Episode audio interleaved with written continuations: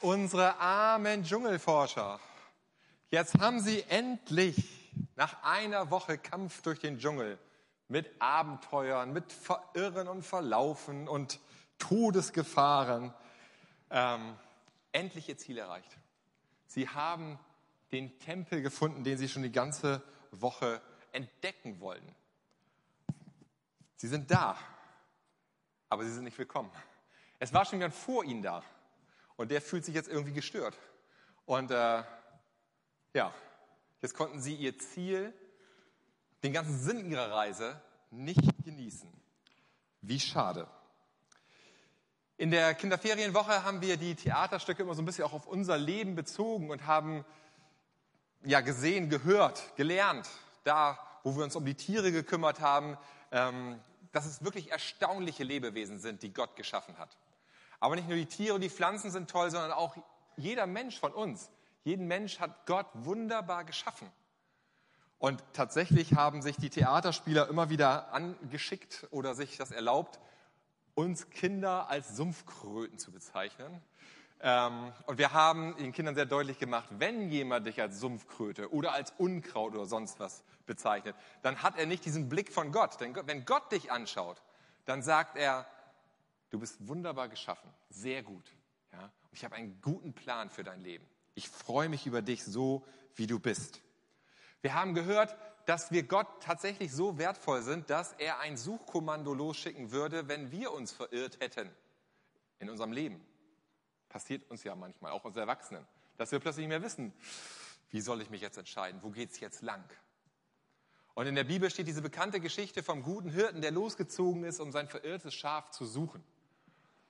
Und ähm, wir haben auch in der Bibel gelesen, dass Gott nicht irgendeinen Hirten losschickt, sondern dass Gott seinen Sohn in diese Welt geschickt hat, um die zu retten, die sich verloren fühlen, um sie nach Hause zu tragen, so wie es dieses Bild am guten Hirten, ja, da legt er sich das Schaf auf die Schultern und trägt es nach Hause in den sicheren Stall. So schickt Gott nicht irgendeinen Hirten los, sondern er schickt seinen eigenen Sohn los in diese Welt, damit wir gefunden werden können, damit wir mit ihm versöhnt werden können. So bedeutungsvoll, so wertvoll bin ich für Gott dass er seinen Sohn sogar am Kreuz für mich sterben lässt, damit ich mit ihm wieder zur Gemeinschaft haben kann, damit ich zusammen mit Gott dieses Leben und auch darüber hinaus erleben kann und niemals alleine bin. Das ist das Ziel, was Gott für unser Leben hat, dass wir mit ihm zusammen dieses Leben leben und darüber hinaus dann eben auch. Das Ziel von unseren Dschungelmenschen, von unseren Forschern, gut, sie haben das Ziel erreicht, aber es war nicht wirklich ein Happy End, was wir ihnen allen gewünscht hätten. Sie haben den Tempel gefunden, tief im Dschungel, aber sie konnten ihn nicht genießen oder erforschen, entdecken, so wie das Forscher jetzt vielleicht gemacht hätten mit Vergrößerungsglas und so weiter. Ich möchte euch heute Morgen dann eben auch als Predigtext zu einem ganz anderen Tempel mitnehmen. Ein Tempel, der vor fast 2000 Jahren in Jerusalem gestanden hat. Und es soll heute um den Tag gehen, wo Jesus am Kreuz, auch das ist ja in unserer Kirche vorhanden, am Kreuz gestorben ist. Wenige Kilometer entfernt, das Kreuz stand ja außerhalb der Stadt, in der Stadt gab es diesen Tempel der Juden. Dort haben die Juden Gottesdienst gefeiert. Da haben sie den lebendigen Gott angebetet, in den sie in ihrer Geschichte immer wieder erleben konnten. Abraham, Isaak und Jakob, die Erzväter, haben so viel mit diesem Gott erlebt. Und daran haben sie sich erinnert. Sie haben sich an den Auszug aus Ägypten erinnert, wie Gott sie aus der Sklaverei befreit hat. Ihr kennt die Geschichten, Rotes Meer, die Plagen mit den Fröschen, also nicht mehr die Sumpfkröten, das waren Frösche. Ähm, diesen lebendigen Gott haben sie in diesem Tempel angebetet. Sie haben daran gedacht, was Gott alles gemacht hat wo sie ihn erlebt haben als lebendigen Gott. Und sie haben sich ja auch daran erinnert, dass er ihnen damals im Paradies schon versprochen hat, das, was hier mit dieser Schlange und der Frucht passiert ist, das werde ich irgendwann mal in Ordnung bringen. Und die Menschen, die an diesem Tag in diesem Tempel Gottesdienst gefeiert haben, haben nicht geahnt, dass wenige Kilometer entfernt, draußen vor der Stadt am Kreuz, Gott dieses Versprechen an diesem Tag wahrgemacht hat. Darum soll es heute gehen. Aber bevor ich euch diese Geschichte aus der Bibel vorlese, soll es nochmal oder möchte ich euch ganz kurz ein paar Sachen zu diesem Tempel erklären. Das ist ja, sieht fast aus wie so eine Art Festung. Ähm, also es gab so eine, eine Mauer so drumherum und die Menschen, die nicht zu dem Volk der Juden, zu dem Volk der Israeliten gehört haben, die mussten hier außerhalb dieser Mauern bleiben, auf dem äußeren Vorhof. Und äh, man hat wohl auch Inschriften gefunden bei archäologischen Grabungen, wo ganz klar drauf stand, wenn du kein Jude bist, dann darfst du hier nicht rein. Betreten verboten. Wenn man diesen Tempelbereich betreten hat, gab es dann den großen Vorhof. Dort haben sich halt die Leute versammelt, die zum Volk der Israeliten gehörten. Und ähm, dann gab es wieder eine Trennung, eine Mauer. Und hinter diese Mauer durften nur die Priester. Dahinter lag also der, der Tempelbereich der Priester mit dem Zentrum der ganzen Anlage, dem Allerheiligsten. Und hier haben die Priester verschiedene rituelle Sachen gemacht. Hier gab es kupferne Becken und einen Altar, auf dem geopfert wurde. Aber wenn man das vergleicht mit anderen Tempelanlagen, anderer Religionen um diese Zeit, stellt man fest, dass es sehr schlicht gehalten ist. Und äh, dann kommen wir eben hier zu diesem Zentrum, dieses Allerheiligste. Dort durfte nur einmal im Jahr ein Priester rein und dort innerhalb dieses Gebäudes ein Opfer darbringen. Innerhalb dieses Gebäudes war dann eben auch nochmal ein Opferaltar, ein äh, Tisch, wo Schaubrote ausgestellt worden sind, ein äh, siebenarmiger Leuchter ist dort zu finden. Und äh, wie gesagt, da durfte nur einmal im Jahr ein Priester rein Ansonsten war auch dort Betreten verboten. Und diese Kammer wurde noch einmal unterteilt. Hier vorne konnte dieser Priester den Gottesdienst äh, ähm, feiern oder zelebrieren. Im hinteren Bereich war dann das Allerheiligste. Dort durfte kein Mensch rein. Und dieser Bereich war abgetrennt durch einen Vorhang. Und hinter diesem Vorhang stand ursprünglich eigentlich die Bundeslade. Das war das Ding, was die Israeliten durch die Wüste mitgeschleppt haben, wo sie ihre Andenken reingelegt haben, ähm, wo sie auch die zehn Gebote reingelegt hatten. Das stand alles in diesem Bereich des Allerheiligsten. Und der war abgeschottet durch einen Vorhang und äh, das, da durfte niemand hintertreten, niemand hintergucken. Dort wohnte Gott. Und das war Absicht. Das hatte Gott so angedeutet oder so angeordnet dass der Tempel so aufgebaut werden sollte. Damit klar wurde, hinter diesem Vorhang, in dieser Kammer, die kein Mensch betreten durfte, da wohnt der heilige Gott. Und in den anderen Bereichen, da sind die Menschen, die halt manchmal Dinge tun, die Gott nicht gefallen, ja, die manchmal auch sagen, Gott, du bist mir eigentlich ziemlich egal und was du von mir willst, äh, das ist deine Sache, ich mache mein Ding. Das, was die Bibel als Sünde bezeichnet. Ja? Die sündigen Menschen durften nicht in dieses Allerheiligtum, weil da der heilige Gott war. Und das passt nicht zusammen. Heiliger Gott und sündige Menschen. Und ähm, das war die Tempelanlage, um die es heute gehen soll. Und jetzt möchte ich euch die Geschichte vorlesen, die ich eben schon angedeutet habe. Der Tag, an dem Jesus an diesem Kreuz gekreuzigt wurde. Ich lese den Text aus Lukas 23 und äh, ich habe so ein paar Verse weggelassen. Die Versangaben stehen ja mit bei, dann seht ihr, wo ich so ein bisschen überspringe, wenn ihr es in eurer eigenen Bibel nachlest, nicht, dass ihr da durcheinander kommt. Ich fange an bei Vers 1. Die Mitglieder des Hohen Rates beschuldigten Jesus vor Pilatus. Dieser Mensch hetzt unser Volk auf. Er behauptet von sich, er sei Christus, ein König, den Gott geschickt hat. Stimmt das? fragt Pilatus den Angeklagten. Bist du wirklich der König der Juden? Jesus antwortete, ja, du sagst es. Pilatus stellte fest, ich komme zu dem Urteil, dieser Mann ist unschuldig. Und Pilatus begnadigte ohnehin in jedem Jahr am Passafest einen Gefangenen. Aber das Volk schrie wie aus einem Munde, weg mit diesem Jesus, lasst Barabbas frei. Die Kinder, die auf Akivo waren, euch haben wir auch diese Geschichte von Barabbas erzählt und Jesus. Barabbas durfte dann plötzlich frei sein und Jesus hat seinen Platz am Kreuz eingenommen und die Strafe für ihn getragen. Aber das Volk schrie nur noch lauter, ans Kreuz mit Jesus, ans Kreuz, bis Pilatus ihrem Schreien nachgab. Unzählige Menschen folgten Jesus dann auf dem Weg zur Hinrichtung, zu der Stelle, die man Schädelstätte nennt. Dort wurde Jesus an ein Kreuz genagelt und mit ihm zwei Verbrecher, der eine rechts und der andere links von ihm. Jesus betete, Vater, vergib ihnen, denn sie wissen nicht, was sie tun. Neugierig stand die Menge dabei und die führenden Männer des Volkes verhöhnten Jesus. Ha, anderen hat er geholfen. Wenn er wirklich Christus, der von Gott gesandte Befreier ist, dann soll er sich doch jetzt selber helfen.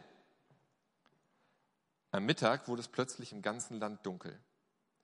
Und dann zerriss im Tempel der Vorhang vor dem Allerheiligsten von oben bis unten. Jesus schrie noch einmal laut auf, Vater, in deine Hände gebe ich meinen Geist. Dann starb er. Der römische Hauptmann, der die Hinrichtung beaufsichtigte, lobte Gott und sagte, dieser Mann war wirklich unschuldig. Oder in anderen Übersetzungen steht auch, dieser Mensch war wirklich Gottes Sohn. Und wenn ich diese Geschichte lese, dann finde ich es immer wieder erstaunlich, wie Jesus sich in dieser Situation verhält. Er beteuert nicht seine Unschuld. Ich bin wirklich unschuldig. Macht er nicht. Obwohl er unschuldig war. Selbst Pilatus stellt das ja fest. Er veranlasst auch kein Wunder. Er hätte nur ein Gebet sprechen müssen, mit dem Finger schnipsen müssen und tausende von Engel hätten alle seine Feinde und ganz Jerusalem platt gemacht. Macht er nicht. Warum nicht? Er betet stattdessen für die Menschen, die ihn da gerade quälen. Er unterhält sich, nein, unterhalten ist in der Situation das falsche Wort. Er spricht mit den Menschen, die links und rechts neben ihm gekreuzigt werden. Er nimmt sich Zeit für sie in dieser Situation. Er zeigt ihnen eine neue Perspektive, gibt ihnen Hoffnung über den Tod hinaus. Und dann sagt er, jetzt befehle ich meinen Geist in deine Hände, mein Gott. Das entscheidet er jetzt, dass er jetzt stirbt. An dieser Stelle stirbt er, der als Sohn Gottes. Und ich glaube nicht, die Nägel haben ihn da untergebracht, sondern er hat sich dazu entschieden. Jetzt sterbe ich an eurer Stelle. Auf ein Bibelvers in diesem Abschnitt kommt es mir heute besonders an. Und das ist äh, der Vers 45. Da heißt es, als dieses Ganze passiert ist, da zerriss dieser Vorhang im Allerheiligsten von oben bis unten.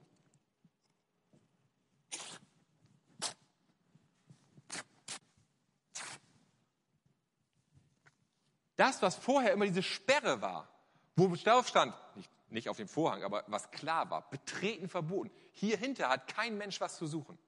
Da ist der heilige Gott. Gott sorgt dafür, dass jetzt plötzlich dieser Zugang frei wird.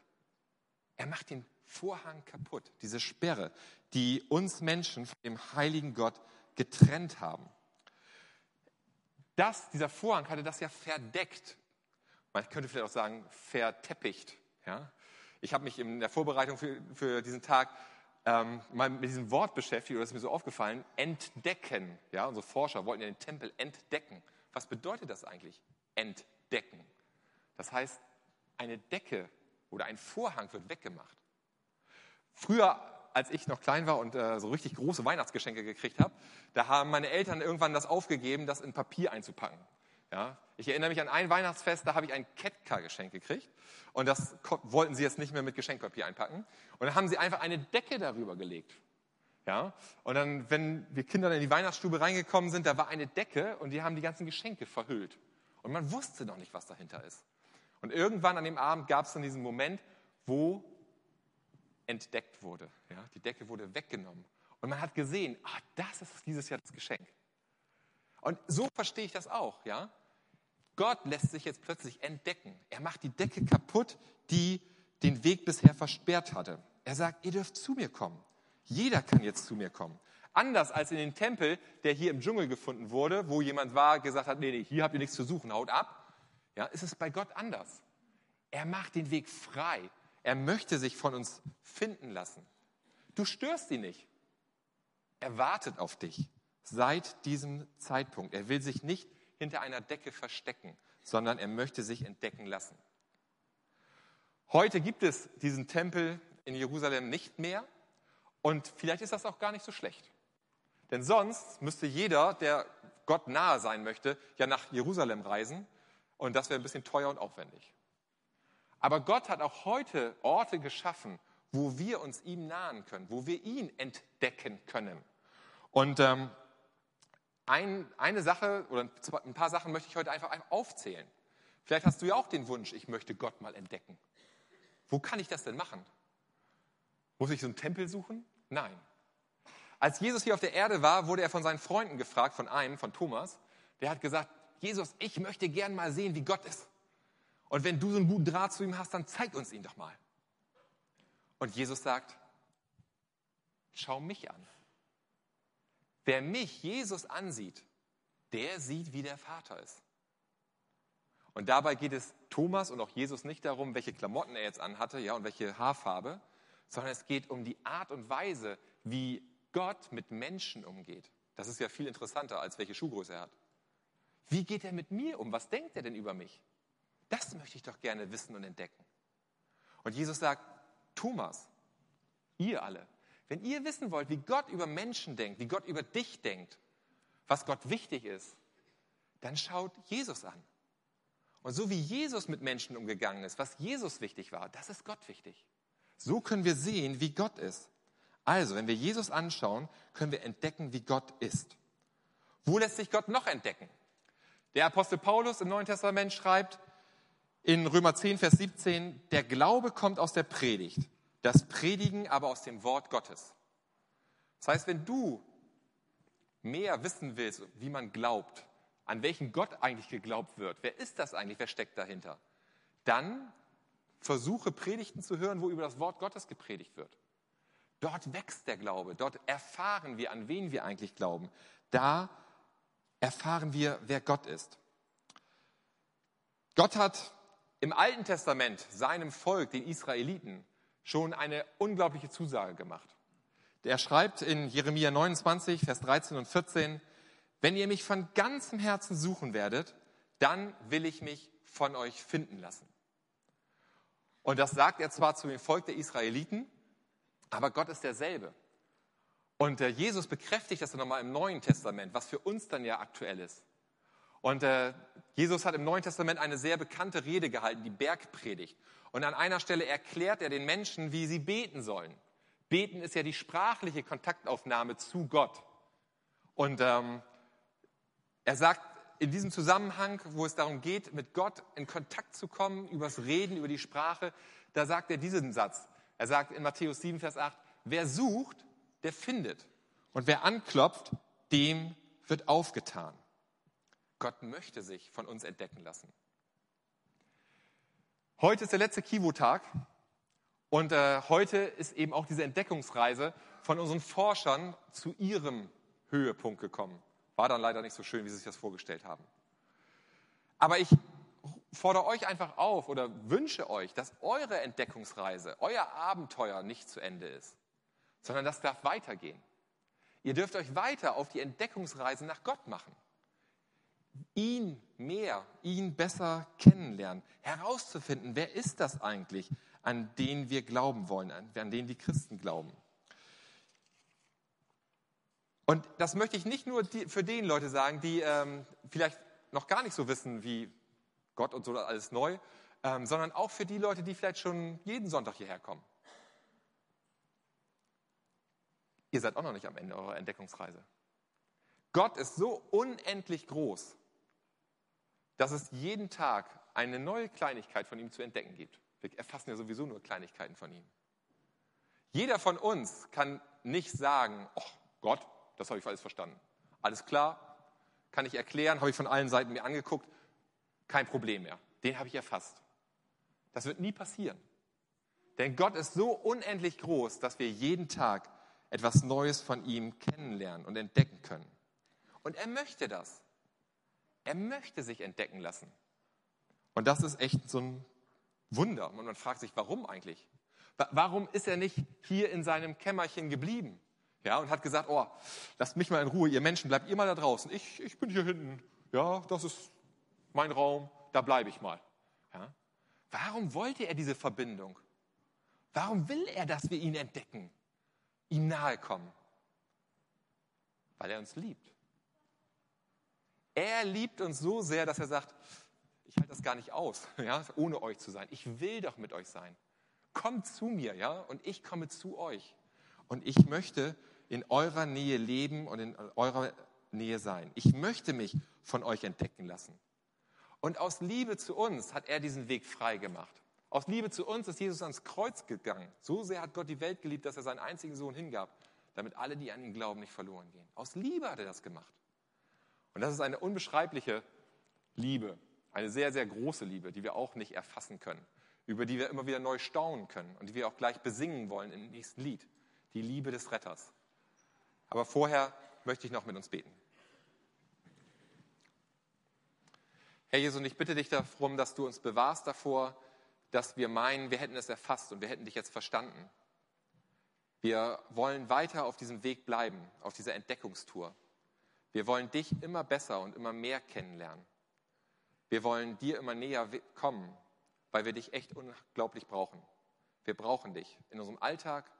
Wir brauchen dich auch bei den schönen Sachen in unserem Leben und auch bei den nicht so schönen Sachen im Leben. Und äh, wir brauchen einfach da deine Nähe, dass du uns da durchträgst, dass du uns durchführst, dass, du, dass wir uns mitfreuen können mit dir. Das wünschen wir uns. Und danke dafür, dass du uns das zugesagt hast, dass du in unserer Nähe sein möchtest, dass wir deine Kinder sein sollen und dass wir hier und auch in der Ewigkeit mit dir leben dürfen. Hab herzlich Dank dafür. Amen.